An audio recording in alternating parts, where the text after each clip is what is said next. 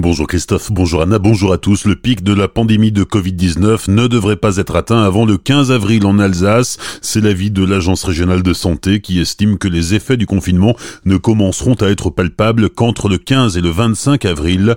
Le Haut-Rhin et le Bas-Rhin restent les deux départements les plus touchés du Grand Est. Depuis le début de la pandémie, 1015 personnes sont mortes du coronavirus dans la région, dont 96 entre lundi soir et hier soir. Parmi elles, 411 étaient originaires du Haut-Rhin, 180 du Bas-Rhin. Hier soir, l'Agence régionale de santé annonçait 4246 malades hospitalisés, dont 890 en réanimation. En parallèle, 1497 patients ont pu rentrer chez eux, leur état ne nécessitant plus d'hospitalisation. Hier, six nouveaux malades ont été transférés depuis Mulhouse vers l'Allemagne à bord d'un avion de l'armée. Déjà une centaine de patients du Grand Est a été évacués dans des hôpitaux en Allemagne, en Suisse et au Luxembourg. Merci. 36 autres malades ont été transportés à bord de TGV médicalisés dans plusieurs hôpitaux de Nouvelle-Aquitaine.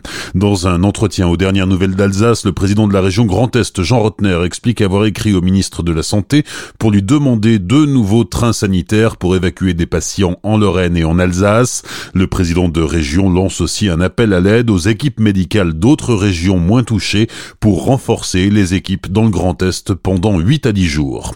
Où sont passés les huit respirateurs qui devaient être livrés le 24 mars au groupe hospitalier Célestat Aubernais Ils ont disparu et pourtant ils auraient permis d'ouvrir 14 lits de réanimation supplémentaires, mais ils auraient peut-être été finalement retrouvés selon un courrier de l'agence régionale de santé adressé dimanche au groupe hospitalier. Bon, il n'y en aurait que 5 sur 8 et ils seraient inefficaces. Le maire de Célestat, Marcel Boer, et le député Antoine Herth ont donc écrit au ministre de la Santé pour réclamer le bon matériel. Toute autre solution serait inutile et ressenti comme une terrible marque de mépris à l'égard des efforts entrepris par toutes et tous depuis le début de la crise, concluent les élus alsaciens. Résistance, 44 millions d'euros pour les entreprises et les associations du Grand Est. Voilà le nouveau programme initié par la région Grand Est avec la Banque des Territoires, les conseils départementaux et les communautés de communes pour soutenir les petits entrepreneurs. Les détails de Lila Merabé, vice-présidente de la région Grand Est en charge de la compétitivité, de l'innovation et du numérique.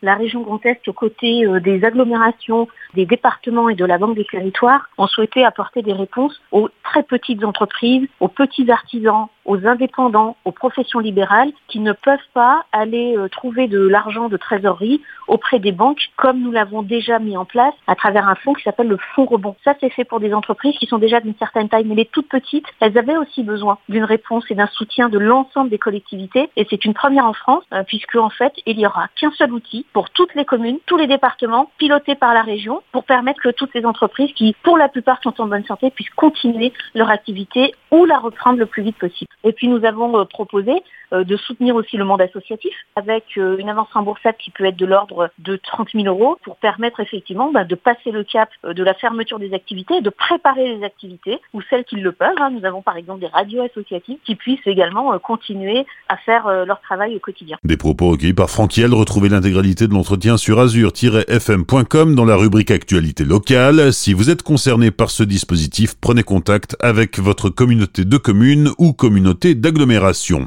Enfin, un dispositif ancien qui avait été mis en veille pour des raisons écologiques et de nouveau d'actualité. En cette période de crise, le Mont Saint-Odile est illuminé depuis hier soir et ce sera le cas chaque soir de 20h à 23h jusqu'à la fin du confinement. Bonne matinée, belle journée sur Azure FM, voici la météo.